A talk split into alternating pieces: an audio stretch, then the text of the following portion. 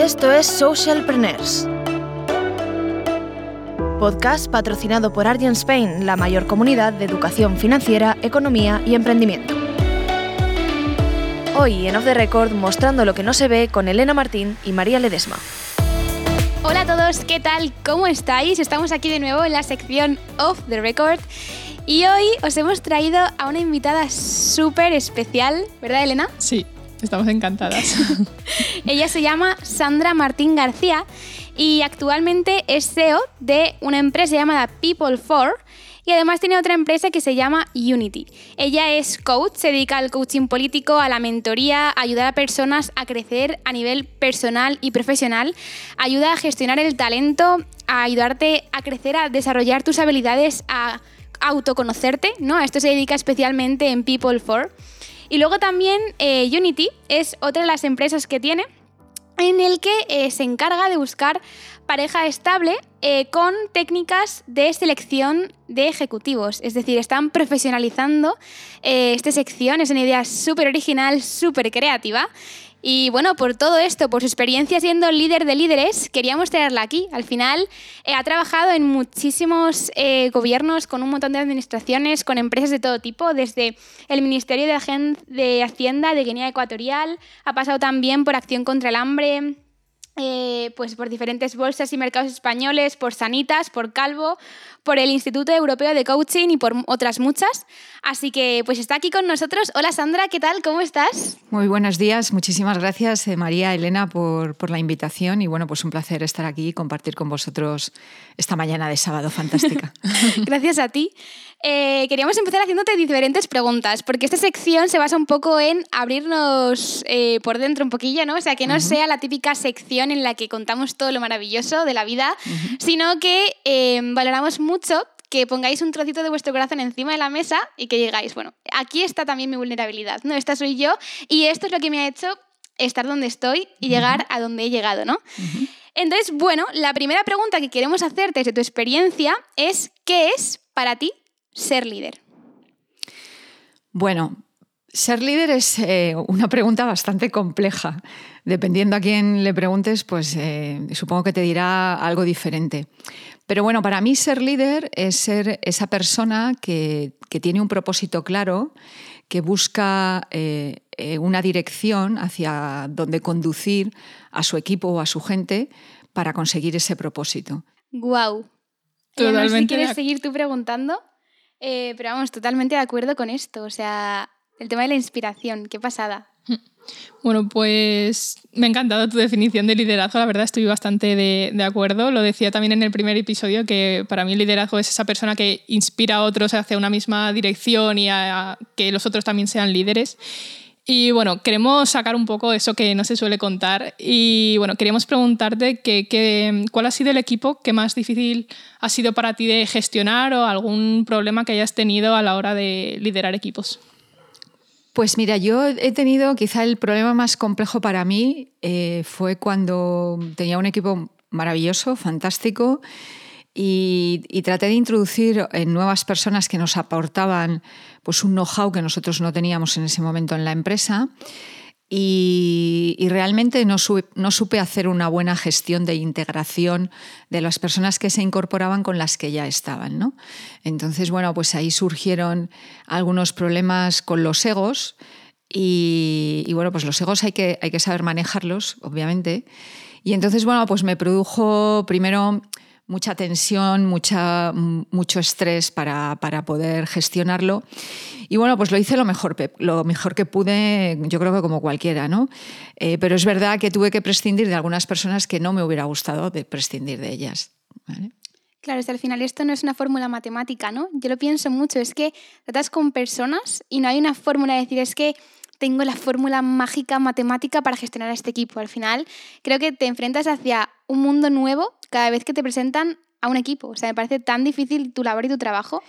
Sí, además todo esto pasa siempre por, por algo, por un elemento fundamental que es la comunicación. Y bueno, pues yo creo que cuando a veces creemos que estamos comunicando las cosas y realmente no está llegando nuestro mensaje a, a las personas, o nuestro mensaje está llegando de una manera errónea, y tú no has hecho esa labor de, bueno, pues de tratar de entender si ha llegado el mensaje, pues claro, puede llevar a equívocos. Y entonces la gente se crea unas expectativas que después no se ven cumplidas y entonces se genera la, frustración y entonces ya tenemos todos los problemas. sí. Em, vale, pues con todo esto, Sandra, a mí me interesa mucho una pregunta y es, em, es sobre ti. Es decir, tú eres esa líder de líderes, ¿no? Y al final tú estás muchísimo para, para ayudar a otros, para volcarte, para ayudar a crecer. Pero ¿y qué pasa contigo? ¿no? ¿Quién, ¿Quién te gestiona a ti a nivel emocional cuando dices es que esto me sobrepasa o es que yo me sobrepaso a mí misma? Porque además yo te veo como una persona con muchísimo carácter, con, con muchísimas ganas de dar y al final creo que, que, que, gestionar todo esto a nivel interno, pues puedes saber toda la teoría, puedes saber gestionar al mayor ejecutivo del mundo, pero gestionarte a ti mismo, o sea, ¿cómo haces esto? Sí, la verdad es que eh, cuando uno está al frente de alguna organización, mm, bueno, pues eh, sabéis que hay en muchas ocasiones que se habla de la soledad del líder. Y es verdad pues, que hay momentos en los que uno se siente solo y bueno, pues tiene que tener em, al menos un, autoconocimiento sobre, sobre él mismo, en este caso sobre mí misma, eh, pues para saber dónde tengo los, los posibles bloqueos o los posibles problemas. Pero yo la verdad es que mm, yo soy una persona muy habladora, entonces cuando tengo algún problema yo agarro el teléfono y, llamo a los amigos y les cuento mis películas y bueno, pues eh, aunque solamente sea para que me escuchen, ¿no? Y otras veces, pues simplemente lo que hago pues, es lo que, lo que hace mucha gente, que es utilizar pues, técnicas de relajación o de mindfulness, mm, tratar de, de mm, bueno, pues del saboteador que llevamos dentro que, no nos haga pasar malas, malas pasadas y, controlar. O sea, yo creo que el, que el, autocontrol es importante y sobre todo mirar la vida con optimismo y de una manera positiva, porque todo pasa, ¿eh? lo bueno y lo malo. Sí, sí, qué, qué, bonito esto que dices de, de, la escucha. O sea, creo que es algo que incluso socialmente no está valorado. O sea, eh, simplemente que alguien esté ahí hmm. para escucharte, que a veces no buscamos ningún consejo, simplemente es desahogarte y llorar si hace falta, o decir, es que mira, esto me sobrepasa y vengo a contártelo, aunque luego la que lo gestione sea yo, pero oye, aquí te lo dejo, porque necesitaba soltarlo. Justo, justo, a mí me, me, ha gustado mucho lo que has dicho de la comunicación, que yo creo que es la base de todo, o sea, por mucho que tú tengas un proyecto súper guay o algo súper interesante, si no lo comunicas bien y no lo transmites bien y la gente no te entiende, mm, yo creo que pierde muchísimo y también la comunicación con otros, pero también la comunicación contigo mismo, el conocerte bien y entenderte a ti mismo, que no creo que, que sea tan fácil. Por supuesto, y estamos en un momento social donde tenemos muchos inputs desde el punto de vista de los mensajes, las narrativas y demás, y, hay que consumir todos esos y, saber quitar el trigo de la paja. ¿no? Entonces la comunicación realmente es, eh, para mí creo que es, la clave o una de las claves más importantes en, no, no, en las organizaciones, sino en general en la vida. O sea, saber comunicarte y saber tratar de que el mensaje que tú quieres trasladar llegue al otro y que llegue como tú quieres que llegue, ostras, es, hay que hacer un gran esfuerzo. Sí. Totalmente. Bueno, yo quería preguntarte, pasando de este lado tan bonito que veníamos comentando, al lado un poco más oscuro, digamos, entre comillas, quería preguntarte por tu mayor cagada como líder, eh, ese momento en el que hubieras dicho, tierra, trágame, sácame de aquí, por favor, que la he liado.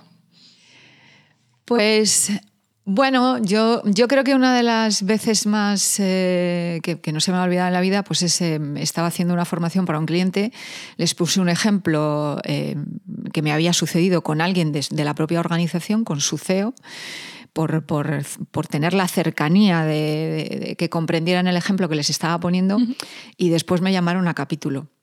Entonces, claro, que un cliente te llame a capítulo, pues es, un poco fuerte, ¿no? Yo no lo hice con mala intención, todo lo contrario, creía que podía ejemplificar. Pero bueno, pues es esto de la comunicación, que el mensaje que llegó, pues a lo mejor no era el adecuado, ¿no? Y, o quizá los condicionamientos mentales que muchas veces nos ponemos en la cabeza.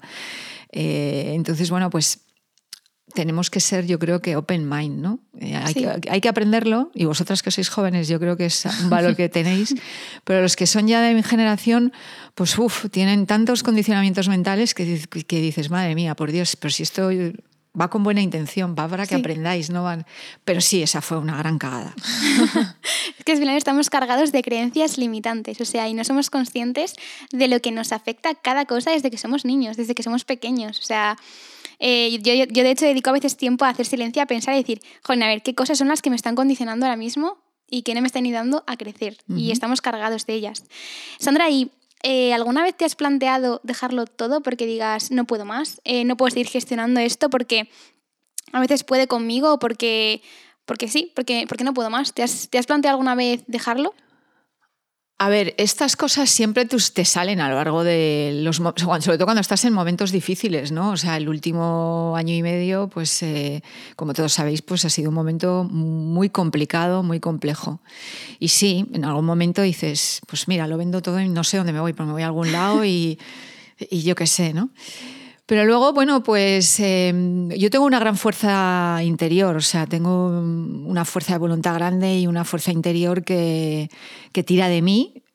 Y, entonces digo, no, no, no me puedo ir a ningún lado, yo tengo que seguir dándolo todo con mis clientes, con mi gente, con mis alumnos, con, con la gente que tengo alrededor, porque de alguna manera pues si venimos aquí a este mundo, pues será para dejar algo a alguien, ¿no? Pues todo lo que puedas dejar a, pues yo qué sé, a, a, los alumnos. Yo yo no trabajo por dinero cuando doy clase, o sea, trabajo, no es que no me paguen, me pagan, pero quizá pues, pues en, algunos casos pues no es con el esfuerzo versus lo que cobras no es eh, significativo, ¿no? O sea, lo hago porque realmente me gusta compartir y sobre todo con, con la gente joven, pues quizá experiencias que, que, a lo mejor otros profesores no tienen porque se han dedicado solo a la academia y yo tengo esa parte de experiencia que, les conecta más con el mercado laboral. Y yo creo que eso es muy positivo. Esa parte vivencial, totalmente de acuerdo, Sandra, totalmente. Me parece súper bonito además de compagines tu vida en la empresa con la docencia y con el seguir transmitiendo no solo conocimiento, sino vida. O sea, transmitir vida, qué bonito. Justo, yo creo que, bueno,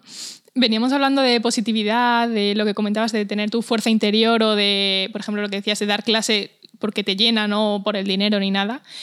Y bueno, en definitiva, hablando de valores, ¿no?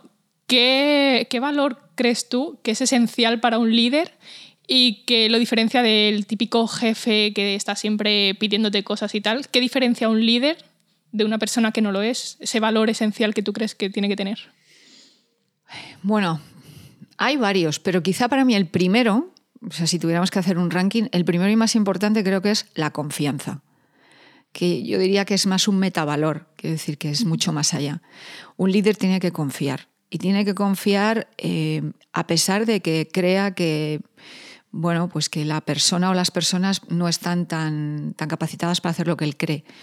Es decir, que extender la confianza y, confiar en, que las personas pueden dar mucho más de lo que, de lo que ellas creen, creo que es fundamental para que los equipos y las organizaciones funcionen. Y esto es difícil, ¿eh? no es fácil, porque confiar significa mostrarte vulnerable. Y el primero que se tiene que mostrar vulnerable es el líder. Es decir, el primero que tiene que ser capaz de decir, eh, no sé hacer esto, o me he equivocado, o perdón, o necesito ayuda, es el líder. Si el líder no se muestra así, pues el resto del equipo va a ser difícil que se abra y se muestren también confiables. Y si ya no hay confianza, a partir de ahí todos los problemas.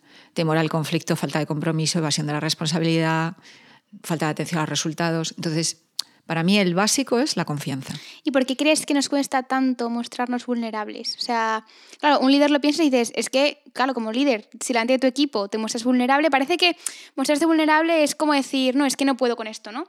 Entonces mi equipo me va a comer, no va a poder conmigo. O sea, ¿Por qué crees que realmente nos cuesta tanto mostrarnos vulnerables? Bueno, pues porque entre otras cosas eh, tenemos un temor grande a que seamos juzgados.